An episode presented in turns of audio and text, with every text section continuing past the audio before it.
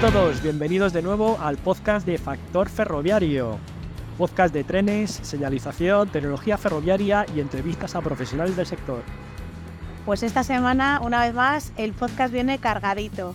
Tenemos nuestra sección de noticias, tenemos la Ferroscuel, tenemos una entrevista a Tomás Vega, una eminencia de Adif, y tendremos también la tertulia y la anécdota, así que no os perdáis nada.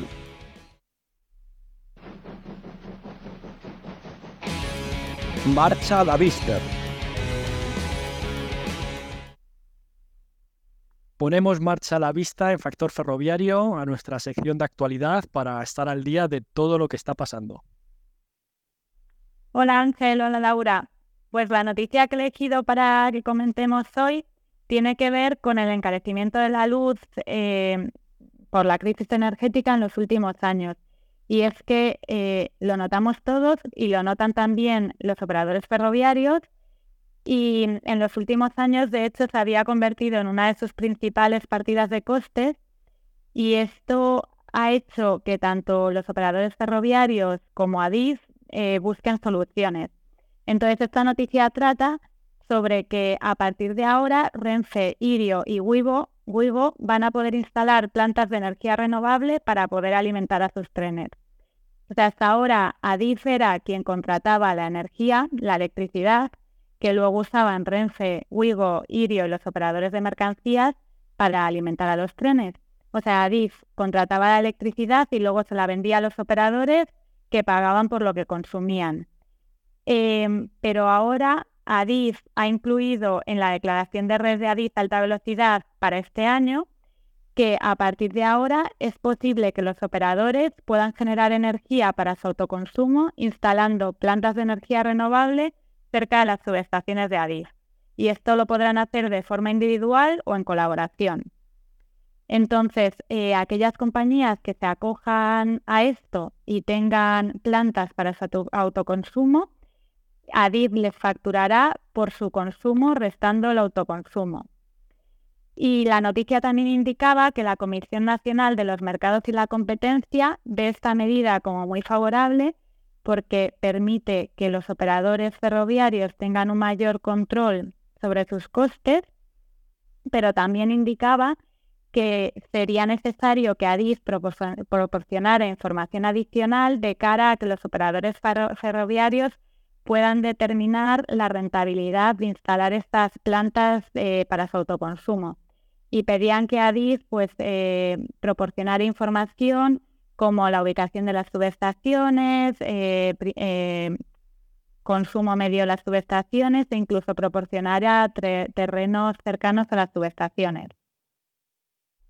Bueno, supongo que todo esto tendrán que ver los operadores, ¿no? Si les sale el business case, saber cuánto cuesta el montar la planta, dónde, o, efectivamente, si habéis proporcionado los terrenos y, proporciona el precio, por ejemplo, al cual les compraría la, energía o al cual se la vendería posteriormente, pues tendrán más facilidades para poder ver si les compensa o no y quieren arriesgarse a hacer esa inversión.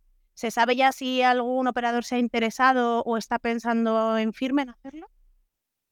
Pues eh, hace poco ha salido otra noticia en la que se indica que Renfe está planeando construir una planta fotovoltaica de 20 megavatios en Olmedo, en Valladolid, cerca de la subestación de Adis.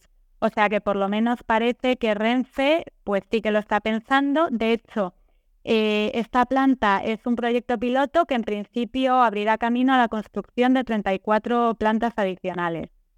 Y lo va a llevar a cabo una empresa española que se llama Mactel. Sí, la verdad es que está, ya hemos comentado en algunas tertulias y otras noticias que el ferrocarril es el medio de transporte más limpio porque es el que menos emite por pasajero y por distancia. Pero es que además ahora estamos viendo que la propia energía, la propia electricidad que consume, cada vez está tendiendo a que sea autogenerada o generada desde fuentes de energía limpias o verdes. Entonces vemos cómo se van transformando las estaciones, vemos cómo permiten eh, la carga de bicicletas, de motos, de patinetes y ahora un paso más allá también se va a poder autoabastecer con energía limpia generada por cada operador. Así que buenas noticias. Sí, eso es. ¿Y por qué si lo hacemos en, nuestro uso diario de, la energía, instalando paneles en nuestras casas o, urbanizaciones, ¿por qué no lo van a hacer los propios operadores del tren? Una buena iniciativa, desde luego. gracias, Mercedes. A vosotros.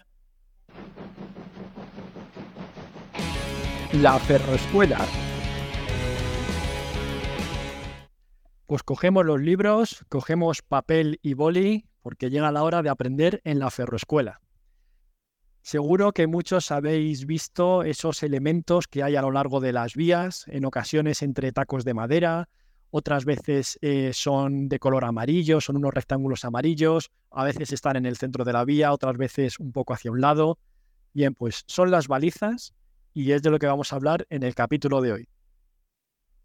Bien, ¿en qué son las balizas? Pues las balizas son unos elementos pasivos que se instalan entre las vías sobre una traviesa. ¿Y qué quiere decir eso de que sea un elemento pasivo? Pues porque por defecto no necesitan suministro de energía. ¿Cómo funcionan entonces? Pues las balizas emiten señales electromagnéticas cuando el tren pasa por encima de ellas. Cuando la antena captadora pasa encima de la baliza, la energiza, la excita para que envíe la información que tiene almacenada en su interior hacia el tren. Y es esta antena, esta antena captadora la que recibe, la que capta esta información que emite la baliza. Las balizas son de aplicación en todos los sistemas de protección de tren más sofisticados, tanto los nacionales como el sistema RTMS del que hemos hablado también muchas veces.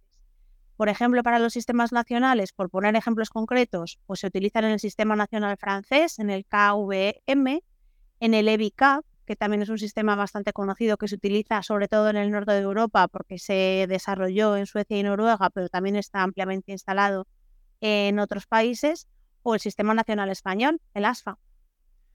Y hablando de ASFA, vamos a ver un poco cómo son las balizas que se utilizan en el sistema ASFA, que dependen sobre todo de la colocación de las mismas a lo largo de la vía. Por ejemplo, tenemos la baliza de pie de señal, que obviamente, como su propio nombre indica, está situada entre los dos carriles de una vía a la altura de la señal o muy cercana a la señal. Tenemos la baliza previa, que está situada a 300 metros antes de la señal o a la distancia equivalente según la declividad del trayecto. Y luego tenemos una un tanto especial que es la baliza de limitación de velocidad, que ésta se sitúa a la altura de una señal de limitación temporal de velocidad inferior a 50 km hora en el caso de ADIF, estamos hablando, obviamente. En el sistema RTMS, que también decíamos que las balizas eran de aplicación, las balizas se llaman eurobalizas. Las eurobalizas se colocan en grupos y esos grupos pueden estar formados de una baliza hasta ocho y suelen colocarse normalmente por parejas, sobre dos traviesas en el centro de la vía, entre carriles. Las balizas normalmente pueden estar separadas tres metros, pero bueno, todo esto está arreglado, tanto la separación entre balizas como cuántas balizas puede haber por grupo, como cuál es la distancia mínima y máxima entre grupos, está arreglado en las especificaciones de UNISI. Las balizas están preprogramadas y uno de los parámetros que se programan es la numeración de las propias balizas dentro del grupo, se numeran. Con esto, el tren cuando pasa por encima de ellas sabe si está leyendo las balizas en el orden 1, 2, 3 o si las está leyendo en el orden 3, 2, 1, por ejemplo. Y de esa manera puede determinar si está viajando en el sentido nominal de lectura de las balizas o en sentido inverso. Los grupos de balizas simples o de una sola baliza se utilizan también, pero no sirven para posicionarse como estos grupos que hemos comentado anteriormente, sino que se utilizan únicamente cuando eh, su función se reduce a determinar la posición exacta del tren Y podemos distinguir dentro de las balizas entre aquellas que son fijas o variables, pero que no se equivoque esta clasificación de fijas y variables. Realmente no quiere decir que podamos mover una baliza a lo largo de la vía o cambiarla de situación. Realmente las balizas siempre están ancladas, fijas en el mismo punto de la vía. Entonces, ¿qué quiere decir que sea fija o que sea variable?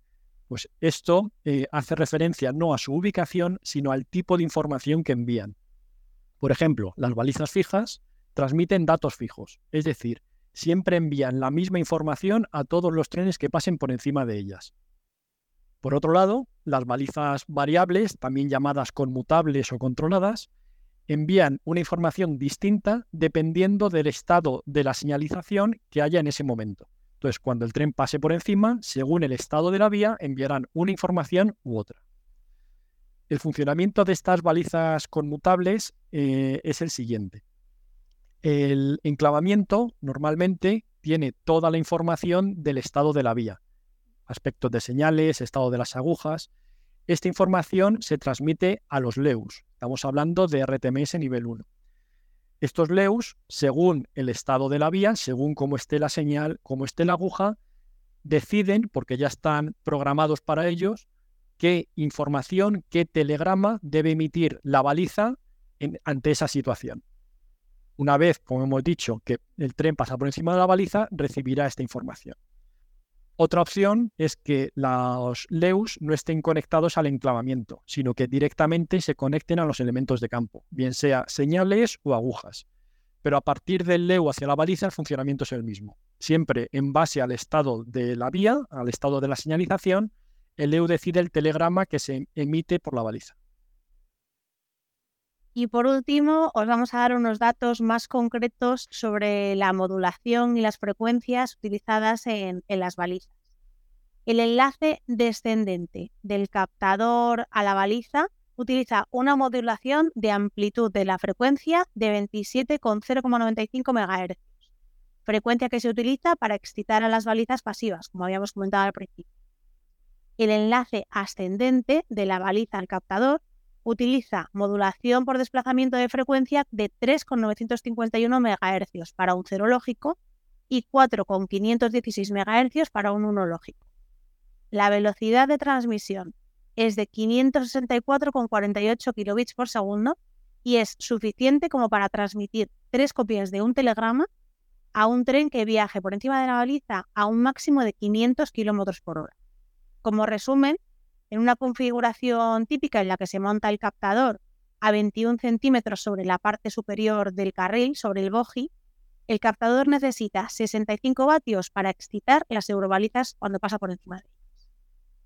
Y me gustaría hacer hincapié en esto que ha dicho Laura ahora, y es fijaros a la velocidad que pasa el tren por encima de la baliza y aún así le da tiempo a energizar la baliza, la baliza a emitir el telegrama correspondiente y la antena a captarlo. O sea, todo esto sucede muy, muy rápido. Espero que os haya gustado y si queréis seguir aprendiendo más, nos vemos en la siguiente Ferroescuela. Vagón de cola. Y volvemos a nuestro vagón de cola, donde en esta ocasión repite visita Tomás Vega. Os recordamos que ya vino a Factor Ferroviario y nos estuvo hablando sobre electrificación de los proyectos ferroviarios. En esta ocasión nos va a hablar sobre el mantenimiento, una actividad a la que ha dedicado muchos años de su vida profesional en ADIF. Hola Tomás, buenas tardes. Buenas tardes. Bienvenido.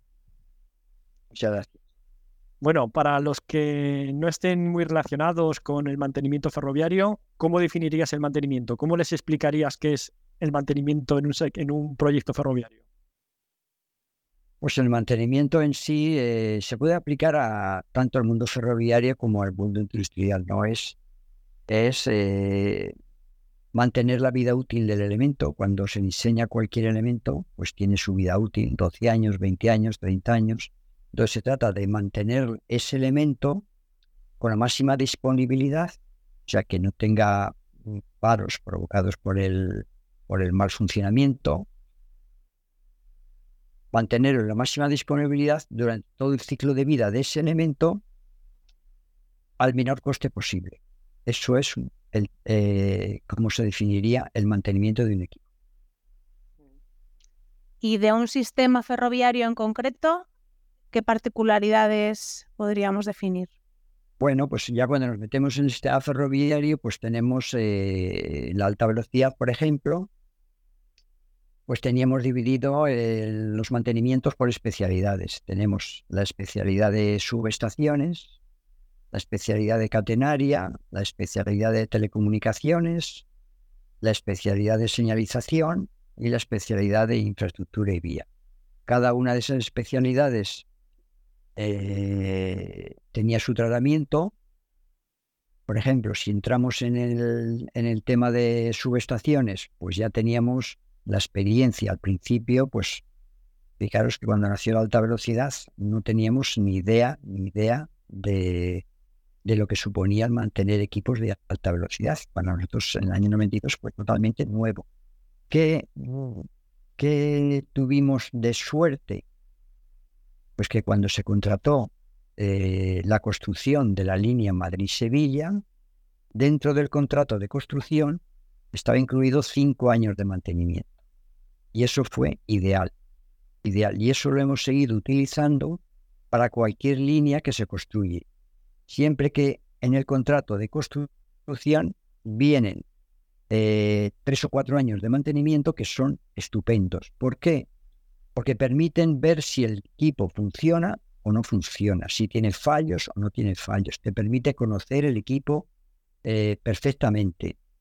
Eh, cualquier error que haya habido en el diseño, el coste para DIZ es cero, porque es un problema de diseño. Y luego ya pasados esos dos o tres años que ha habido de mantenimiento por parte del constructor, pues te permite desarrollar unos pliegos y contratar el mantenimiento a aquel, aquella empresa que cumpliendo los pliegos es el más barato en el mercado.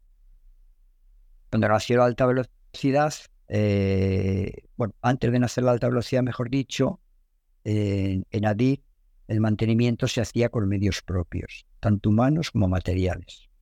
Cuando nació la alta velocidad, como vino esta posibilidad de que el mantenedor, el que, perdona, el constructor tenía la obligación de mantenerlo durante cinco años, bueno, pues no se dedicaron recursos, no se contrató gente nadie para hacerse cargo del mantenimiento una vez construido, sino que como ya tenía cinco años de mantenimiento, bueno, pues se siguió así terminó esos cinco años de mantenimiento y se contrató otra vez a, otro, a otra empresa o si ganaba el concurso a la misma.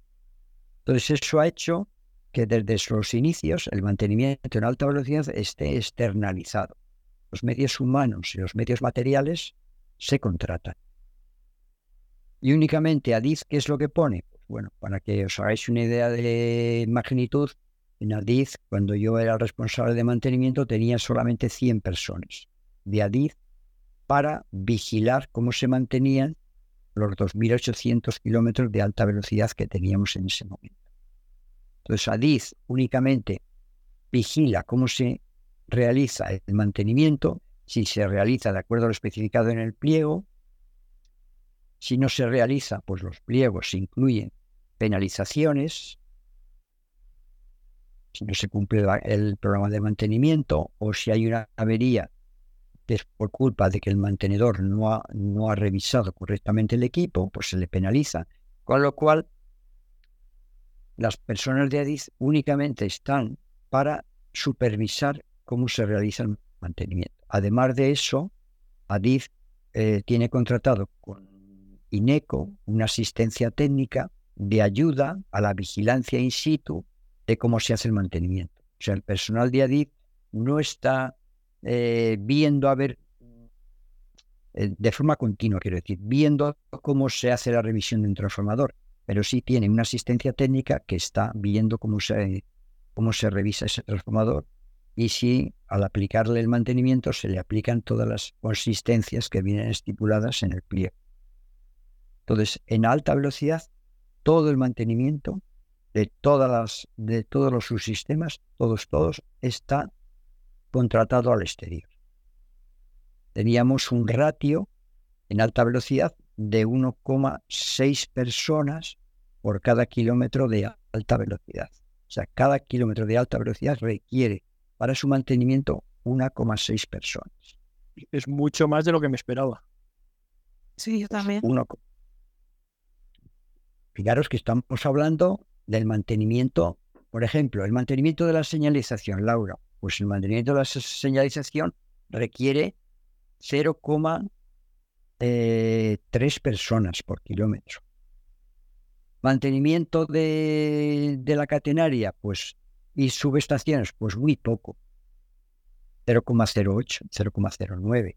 El mantenimiento de las telecos, 0,13. El mantenimiento de la infraestructura y vía, pues 0,40. Entonces, sumando todo eso, al final te da 1,6 personas por kilómetro lo que necesita el mantenimiento. Lo, ¿Qué quiere decirse? Que el mantenimiento es muy caro. El tren, lo que consume el tren, le da igual que en el tren vaya una persona que vayan 400 personas. Entonces, si todos los trenes fueran en ocupación del 90%, pues entonces eh, sería todavía más rentable en la explotación ferroviaria. Pero hoy en día, pues todavía eh, únicamente los operadores que han aparecido es por estar en el mercado, no porque se vayan a hacer millonarios, porque piensan que con el tiempo, tal y como está despegando la economía española, que está creciendo, pues eso va a hacer que poco a poco, eh, cuando yo estaba en el 2018, pues solamente había del orden de 30 millones de viajeros muy poquito si lo comparas con Francia, que son 60 millones de viajeros en alta velocidad. Entonces tenemos la línea con, más kilómetros de, Europa, pero somos los que menos viajeros. ¿Por qué? Porque hoy por hoy en España viajar en alta velocidad es para ricos. Pero el mantenimiento cuesta lo mismo. En donde la línea te ha costado 20 millones de euros, a donde la línea te ha costado 35 millones. Cuesta. Los recursos humanos y medios materiales aplicables son idénticos. No cambian. Pues sorprendente el dato. Volviendo al mantenimiento, sabemos que tenemos el mantenimiento tradicional, que es un mantenimiento correctivo, que es un poco cuando falla algo, sé que tengo que ir a arreglarlo. Al final, esto es un mantenimiento que implica prisas, porque hay que arreglarlo lo más rápido posible, implica estrés. ¿Cómo se vive ese tipo de mantenimiento correctivo? Pues mal, mal. Primero porque no está programado. Todo lo que no esté programado, aplícatelo a tu vida. Imagínate que te llaman ahora, uy, Ángel, corriendo, vete aquí.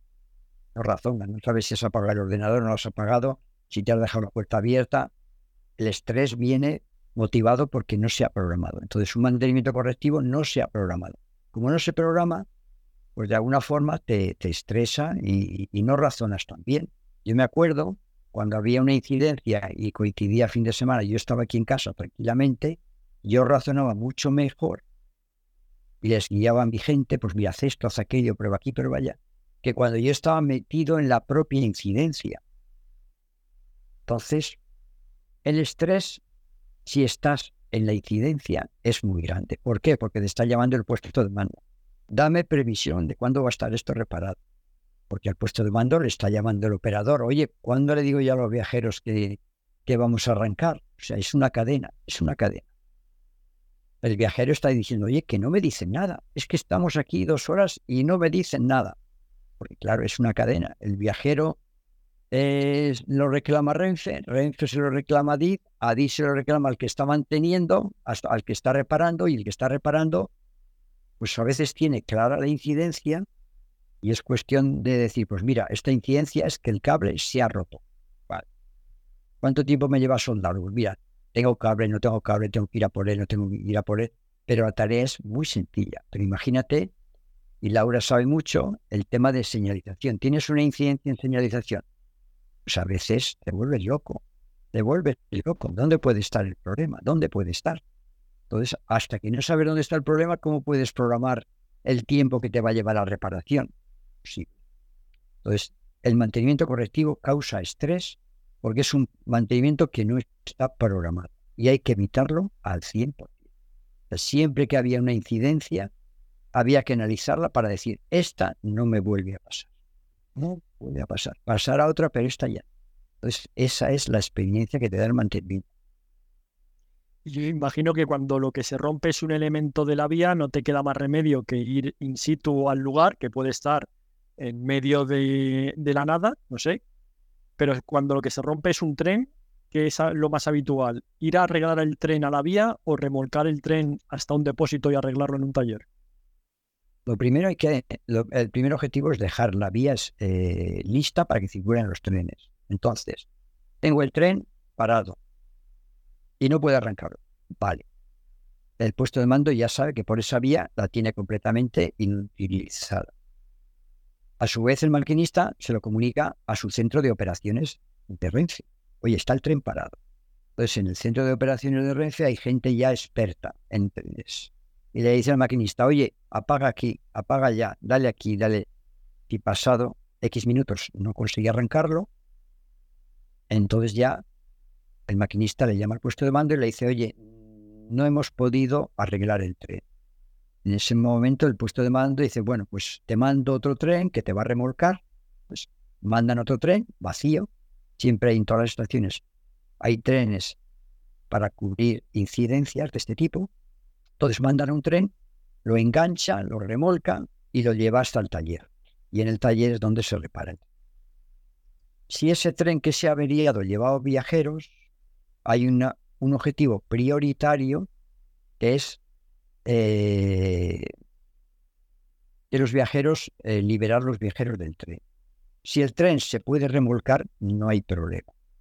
Se remolca con los viajeros y se, y se lleva a la estación que estaba previsto Y en esa estación el tren ya se puede reparar porque en todas las estaciones, aunque no hay talleres de, de grandes elementos, pero pequeñas reparaciones de este tipo sí que se hacen. Que el tren no se puede remolcar, ¿qué se hace? Más complicado. Se pone un tren en paralelo con el que se ha averiado y los viajeros, no sé si os ha pasado alguna vez, pasan a través de unas pasarelas de puerta a puerta de un tren a otro tren y van pasando de un tren a otro tren. Y esas son las incidencias que pueden ocurrir a un tren. Que el tren se pare y pueda ser remolcado y que se pare y no pueda ser remolcado. Y pasando al mantenimiento que, nos estresa menos, al preventivo, al que planificamos con anterioridad para, para evitar que se llegue a romper algo, ¿cuáles son las características eh, de, este tipo de mantenimiento en, alta velocidad y en el sistema ferroviario? Pues lo importante es tener eh, la experiencia, es una de las cosas fundamentales, la experiencia. Tener un buen programa informático que te permita planificar bien el mantenimiento. Entonces, tú, eh, cuando una línea entra en servicio, tú la das de alta cada uno de los elementos, cada uno de los activos de esa línea, la das de alta, el enclavamiento, los circuitos de vía, los transformadores, los das de alta. Y cuando los das de alta, en el sistema informático le dices qué actividades tienes que realizarle y con qué frecuencia tienes que realizarle. Entonces, la experiencia te dice, al principio, somos muy protectores y a lo mejor decimos, pues cada seis meses. Luego te das cuenta con la experiencia que con que vayas una vez al año ya es suficiente. Entonces, es fundamental tener un, un programa de ayuda al mantenimiento para que con pequeños esfuerzos tú corrijas la frecuencia de las gamas, o la periodicidad de aplicación de las gamas, sepa exactamente los recursos donde los has aplicado. Entonces, los programas de ayuda al mantenimiento junto con la experiencia, el programa no tiene una experiencia de esto, son los elementos fundamentales en un buen mantenimiento.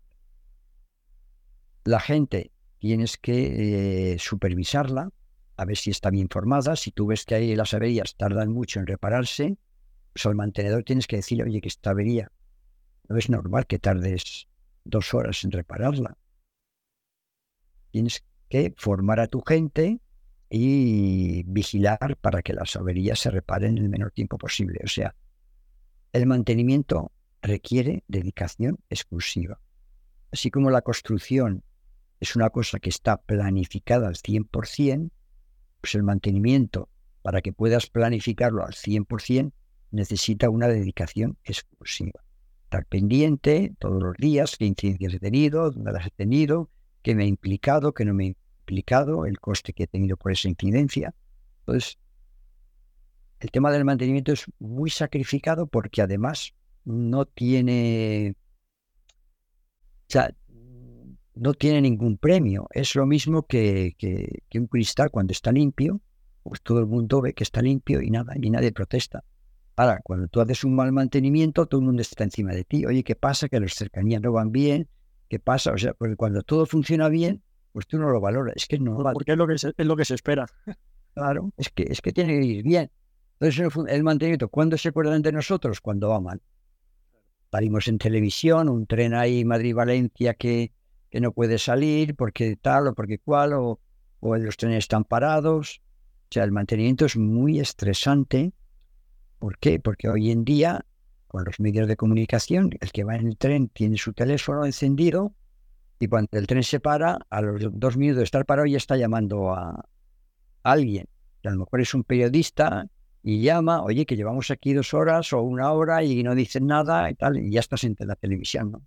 Entonces, mantenimiento es muy estresante porque hoy en día, y está bien, los viajeros, si pagan su billete, pues necesitan, eh, requieren que haya máxima disponibilidad en el servicio.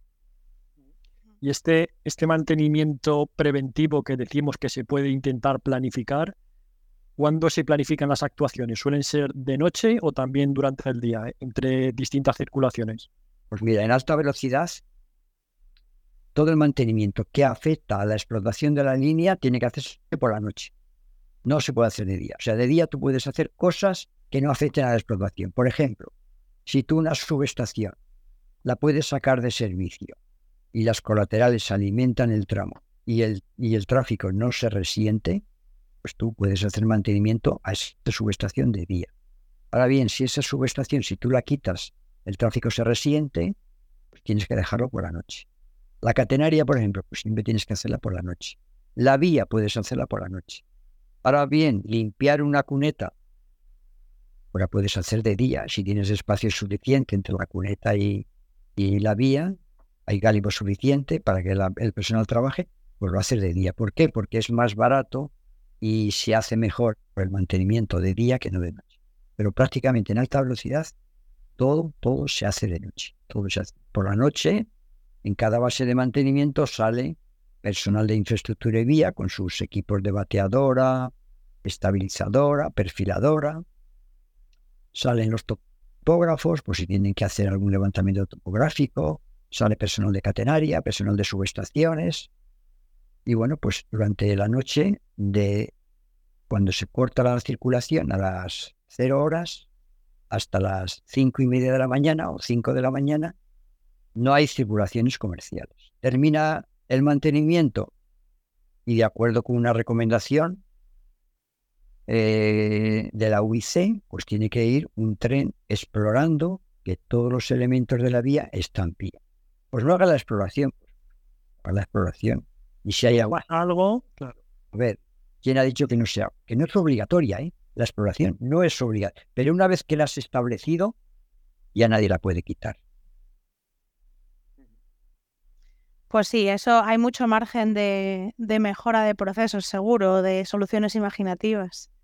Pues bueno, pues se va, se va disminuyendo el coste de mantenimiento, se va disminuyendo pero eh, pensad que por mucho mantenimiento predictivo que tengamos, el correctivo siempre va a aparecer. O sea, tú eh, no puedes diseñar una instalación teniendo en cuenta de, condiciones meteorológicas adversas como las estamos teniendo. Es imposible, el coste sería inabarcable. Entonces, bueno, pues eh, tú cuando diseñas algo, como bien sabéis, pues diseñas en función de lo que ha pasado 50 años antes. 50 años antes, la máxima precipitación que ha habido es tanto, la máxima velocidad del viento es tanto, pero hoy en día que estamos viendo condiciones atmosféricas muy cambiantes, pues siempre puede haber incidencias. Puede ser que un camión circulando por un paso superior caiga a la vía. Tienes que hacer mantenimiento correctivo, aunque tu instalación esté perfectamente diseñada, pero el camión ya ha fallado los frenos y ha caído encima de la vía, ¿no? Entonces, el personal, el personal de mantenimiento no se puede disminuir. No se puede disminuir porque requiere personal para mantener el correctivo, aunque solamente tengas correctivo una o dos veces al año, da igual. Entonces, el coste de mantenimiento para dar una respuesta rápida, nosotros, por ejemplo, teníamos, les exigíamos a los mantenedores pues que en menos de O sea que cuando había una incidencia, cogieran el teléfono inmediatamente y que estuvieran en la base de mantenimiento a partir de los 30 minutos. Tenían que estar allí en la base de mantenimiento. Entonces, bueno, pues la gente o vive cerca de donde está la base de mantenimiento o, o se tiene que quedar en la base de mantenimiento. O sea, porque la, la disponibilidad que exige la alta velocidad es muy grande. O sea, en cuanto hay una incidencia, automáticamente se avisa al mantenedor para que, y en los pliegos se indica cuál es el tiempo de respuesta que tiene que dar. Y si no da ese tiempo de respuesta, se, le penaliza. Para dar tú un tiempo de respuesta, pues no puedes tener dos personas sin dar de vacaciones ni fines de semana. Pues en vez de dos tienes que tener cuatro. Y solamente necesito dos, sí, pero para dar este tiempo de respuesta, pues necesito cuatro. Entonces, bueno, pues el mantenimiento, lo más costoso del mantenimiento son los medios humanos, como en cualquier actividad. Cualquier actividad, los medios humanos son los que encarecen todo. Disminuir los medios humanos no se pueden disminuir. Por ejemplo, el mantenimiento de catenaria. Por mucho predictivo que tú hagas, el vehículo de mantenimiento de catenaria requiere del conductor del jefe de, de, equipo y de, tres, y de tres operarios como mínimos. Entonces, por mucho predictivo que tengas, pues tienes que tener esa gente. Porque luego que dar las guardias, trabajar, estar pendiente los fines de semana, pues porque el tren está circulando sábados, domingos y, y todos los días. Entonces, por eso es tan caro el mantenimiento, porque se basa en los recursos humanos y que hoy por hoy las incidencias no pueden reducirse a cero. Es imposible. Pueden disminuir, pero nunca van a ser cero. Entonces, si mejoramos el mantenimiento, es para dar mejor servicio al que lo utiliza. Desde luego. Pues aprovecho que has hablado del mantenimiento predictivo para, para preguntarte por él, porque hemos hablado del correctivo, del preventivo, ¿no? Desde sé que, que algo me falla a las 40 horas de funcionamiento, pues voy a cambiarlo a las 30 horas para que no me llegue a romper. Pero el predictivo tiene la vuelta de tuerca de, utilizar los datos que, ahora está muy, muy de moda, la ingeniería de datos, el Internet de las cosas, para poder tener eh, datos en tiempo real de la utilización o del uso de, de todos los elementos y con esto intentar predecir cuándo se va a romper algo, cuándo va a suceder un fallo. ¿Cómo cambia el mantenimiento predictivo el panorama del mantenimiento más clásico en, la alta velocidad? O sea, el objetivo del mantenimiento sería hacer mantenimiento cuando lo necesita. Porque si no, si tú vas a ver un transformador, porque está planificado que vayas a verlo una vez al año, y no le haces nada, pues ¿para qué he venido yo aquí? Si no lo necesita el mejor mantenimiento es el que tú vas cuando lo necesita, porque está a punto de romperse. No se ha roto todavía, está a punto de romperse. Eso es.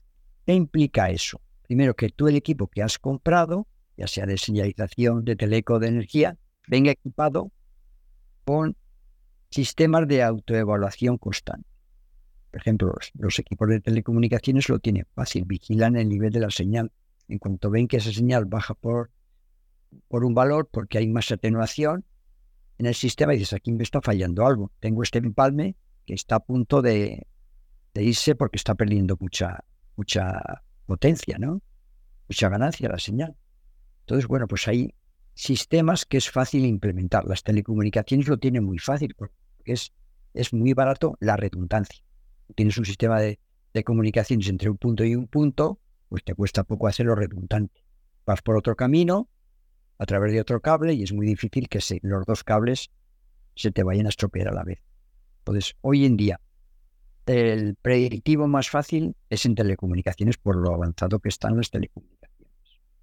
En el tema, por ejemplo, de, de subestaciones, bueno, pues en el tema de subestaciones tienes algunos equipos que sí se autoevalúan y te mandan señales, por ejemplo, los transformadores, pues pueden estar equipados con sistemas que te digan cómo se encuentra el aceite, qué grado de humedad tiene, o la, presión interna que tiene el transformador, la temperatura que tiene el transformador y te avisa, este transformador está subiendo la temperatura, pues acudo a ver qué pasa antes de que falle el transformador. Hay otros sistemas que no tienes esa posibilidad. Por ejemplo, la vía. La vía, tienes una sola vía. En cuanto un elemento de esa vía se te ha roto, pues ya tienes que dar la vía de baja. Si lo que ha pasado es que ha habido un bache porque ha fallado el terreno, el maquinista que pasa, oye, he notado un bache muy importante en la vía.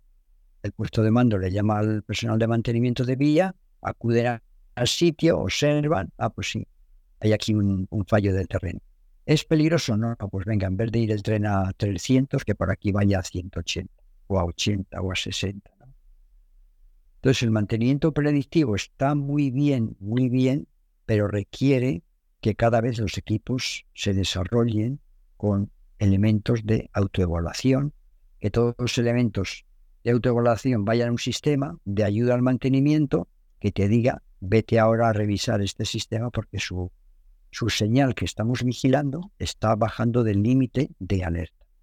En este momento, bajas de alerta, tienes que ir a, visitarlo para hacerle un, una inspección visual o corregir un posible fallo que va, que va a aparecer. Entonces, la ingeniería cada vez está evolucionando más, las telecomunicaciones cada vez están evolucionando más, los sistemas de ayuda al mantenimiento lo mismo, y eso hace que la disponibilidad de los equipos sea cada vez mayor.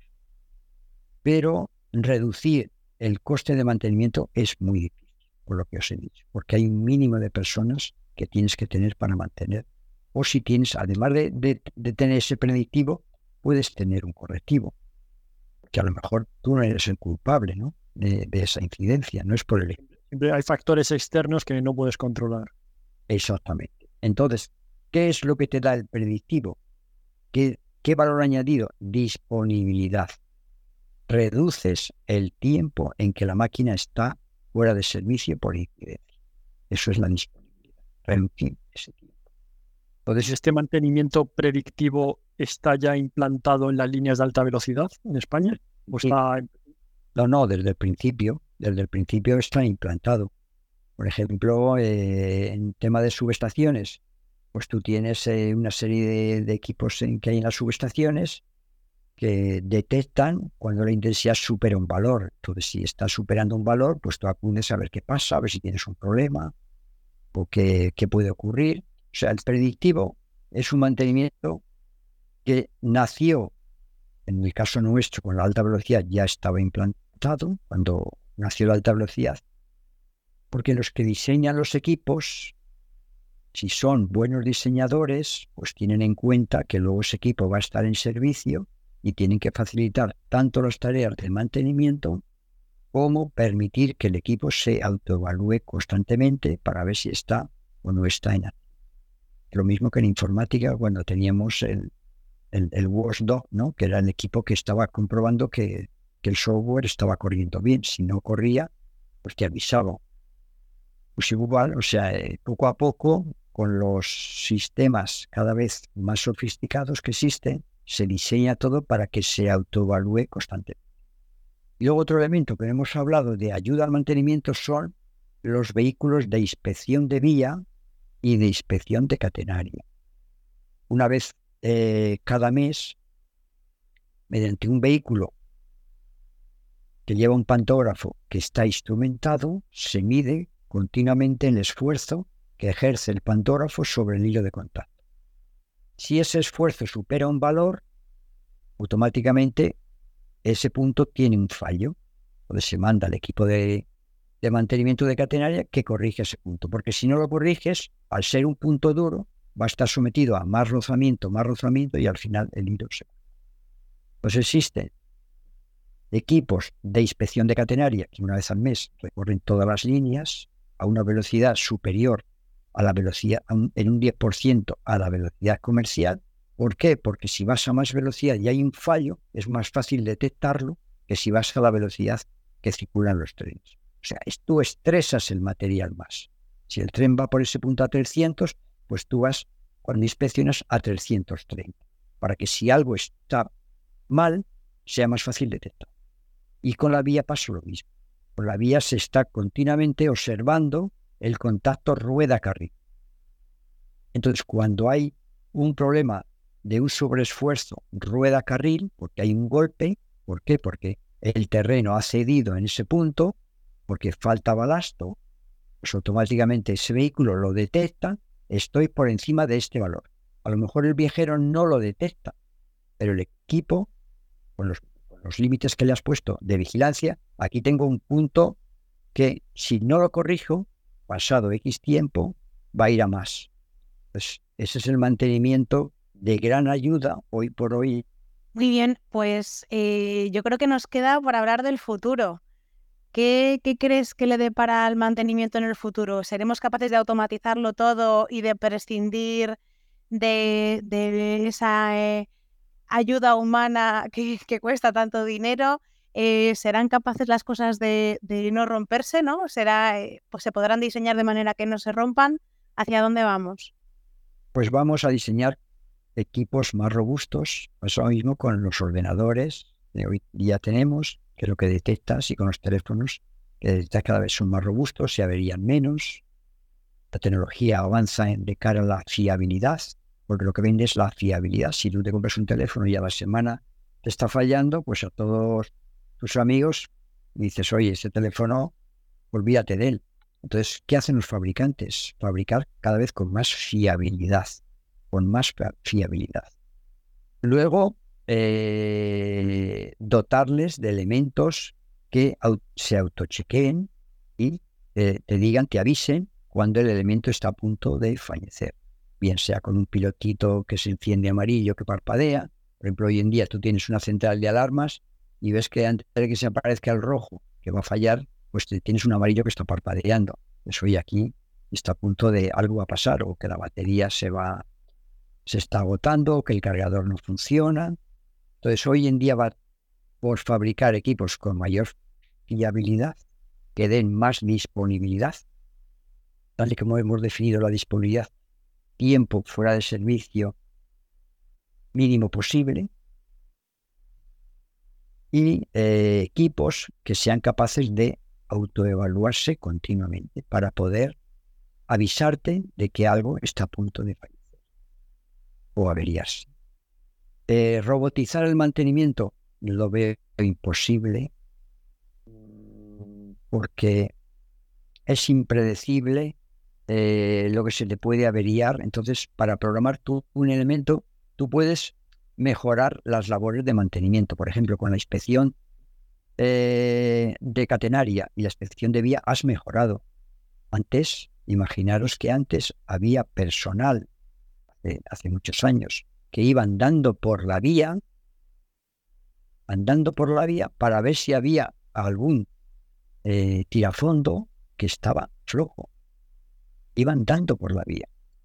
Ahora, ¿cómo se ha mejorado? Pues ahora hay un tren que te hace el recorrido y te está midiendo constantemente el esfuerzo rueda carril. Con lo cual, si te da un esfuerzo mayor, ahí tienes un problema. Ese tirafondo está suelto o o había cedido, el terreno ha cedido en ese punto, o hay falta de balasto. Entonces, mejoran los sistemas eh, favoreciendo el que las tareas de mantenimiento sean menos penosas. ¿Por qué? Porque es mejor estar eh, pendiente de que pase algo que estar trabajando porque ha pasado un incidente. Pero ya te digo que el coste de mantenimiento es muy difícil reducirlo porque hay un mínimo de personas que tiene que haber.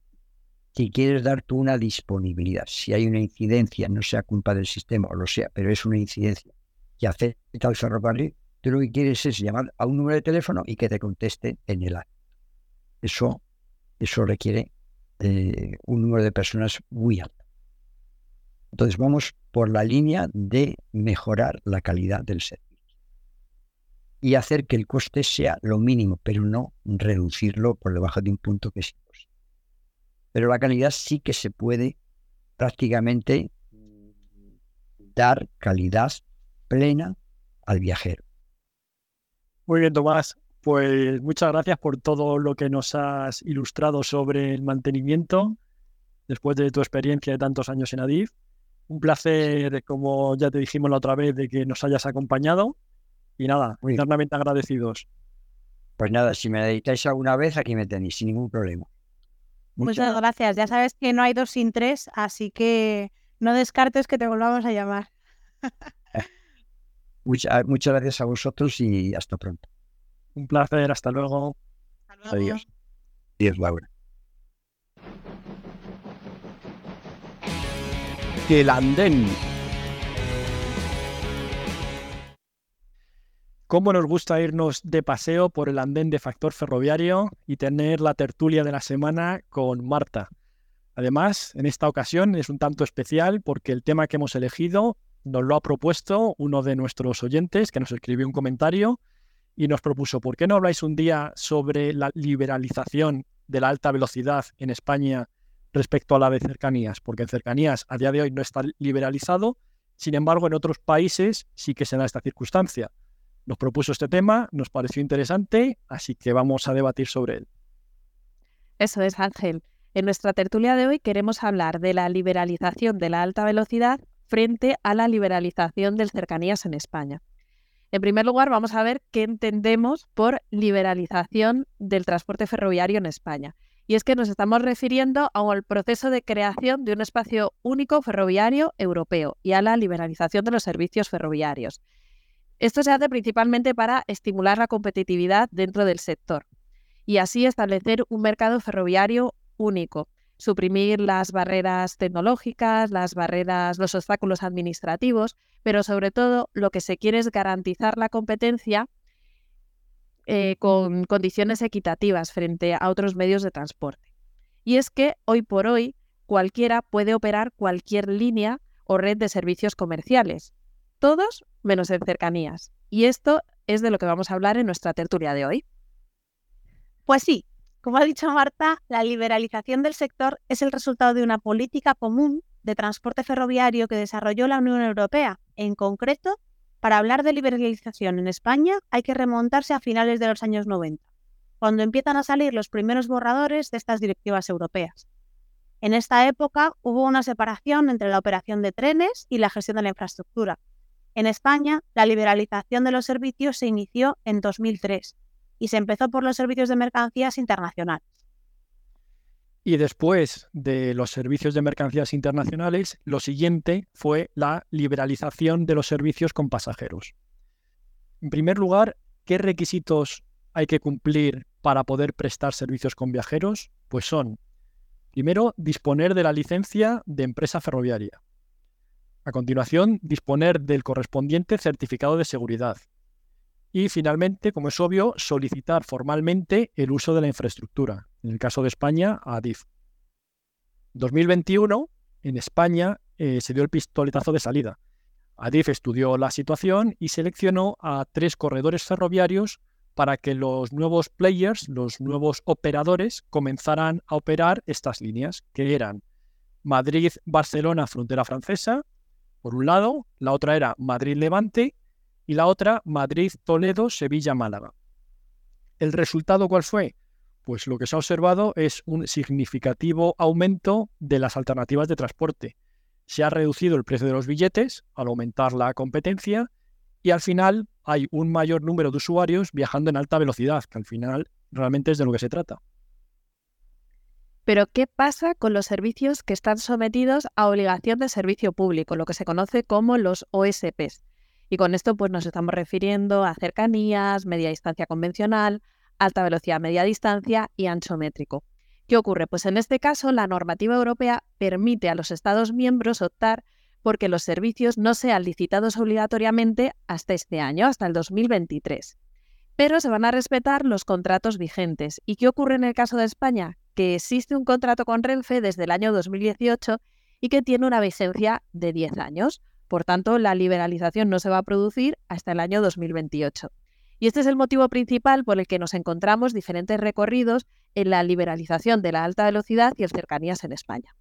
Y cuando esto ocurra, la Comisión Nacional de Mercados y Competencia considerará que la liberalización de los cercanías y la media distancia podrá reportar importantes beneficios económicos tanto a administraciones públicas como a usuarios, teniendo en cuenta las experiencias de otros países en nuestro entorno. Solo tenemos que fijarnos, por ejemplo, en Alemania, en la que las empresas alternativas para el caso de estos servicios sometidos a obligación de servicio público son el 26% del mercado, por lo que en estas licitaciones se ha experimentado un ahorro de entre el 15 y el 26% para las arcas públicas en concepto de subvenciones, dependiendo de la región. Y vamos a daros más ejemplos. En este caso, en el Reino Unido. Aquí los subsidios por kilómetro tren han pasado de unas 9 libras aproximadamente en el año 1996 a tan solo 5 libras en el 2015. De 9 a 5. ¿Y por qué esta reducción de gasto público? Pues al final viene determinado por la mejora de eficiencia de los operadores y por el aumento del tráfico ferroviario. En términos generales, la introducción de competencia en el sector ferroviario ha logrado una reducción sustancial de los precios de los billetes para los usuarios finales, que en función del país y la situación de partida del mercado ha llegado a, superar, en algunos casos el 40%. Y seguramente la reducción del precio de estos billetes también suponga un aumento del número de, de viajeros.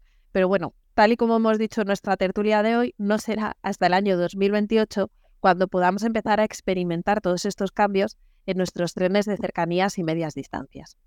Y hasta aquí hemos llegado hoy. Esperamos que os haya gustado. Si es así, darnos un like. Y si tenéis cualquier sugerencia, podéis hacernosla llegar a través de comentarios. También, si nos escucháis desde otros países y sabéis cuál es la situación exacta en vuestro país respecto a la liberalización de la alta velocidad o de las cercanías, también escribirnosla en comentarios que estamos interesados en leeros. Ancho Ibérico. Y como siempre, terminamos este capítulo de Factor Ferroviario con la anécdota de la semana en la sección Ancho Ibérico. Y en esta ocasión, la anécdota lleva por título El túnel de la risa. Y con esto muchos ya sabréis a qué nos vamos a referir. Primero un poco por poner en contexto de dónde sale la expresión túnel de la risa. Pues como sabéis, en muchos parques de atracciones existía esta atracción para niños donde entrabas y se supone que a la salida salías partiéndote de risa de lo que habías visto ahí dentro. Y a raíz de ahí se acuñó el término túnel de la risa para lo que vamos a ver a continuación. Había una época donde se intentó unificar las estaciones ferroviarias madrileñas. De alguna manera se quería centralizar un poco las estaciones porque estaban muy dispersas. Y, se, y Secundino Zuazo planteó eh, esta iniciativa. ¿Quién fue quien la llevó finalmente a cabo? Pues fue Indalecio Prieto, ministro de Obras Públicas hacia el año 1931, quien finalmente se propuso que tenía que ser una realidad el conectar las distintas estaciones de la red ferroviaria madrileña. Para esto había que realizar un túnel por debajo de la Castellana, principalmente para unir Atocha con las estaciones del norte, ¿no? Ministerio, Chamartín. Esto, lamentablemente, se quedó parado en 1933 y lo único que se había hecho hasta entonces de ese túnel era la parte intermedia, es decir, que no llegaba a conectar con ninguno de los extremos, con lo cual no servía para nada. De ahí que la gente empezara a llamar a este túnel el túnel de la risa muchos seguramente conocíais de dónde venía la expresión túnel de la risa, que casi día a día se utiliza aquí en cercanías de Madrid, pero si no lo conocíais, ya lo sabéis. De hecho, eh, esto no fue una idea tan alocada, porque aunque se tuvo que parar en aquel momento, se ha demostrado que finalmente se llevó a cabo, unos 30 años después, se llevó a cabo este túnel. Y nada más, nos despedimos esta semana. Como siempre, compartid, dadle al like, suscribiros. Os dejaremos nuestros datos en la descripción. Nos vemos la semana que viene. Hasta luego. Hasta luego, esperamos. Son eh, nuevos hubs de intermodalidad. Eso luego lo contaré. Perdona, porque es que me, ha salido un pop-up en el móvil y me... Mira, el mantenimiento... Espera, espera, espera la liberación tanto las en mi país, pero ¿qué me pasa? ¿Por qué no sé leer?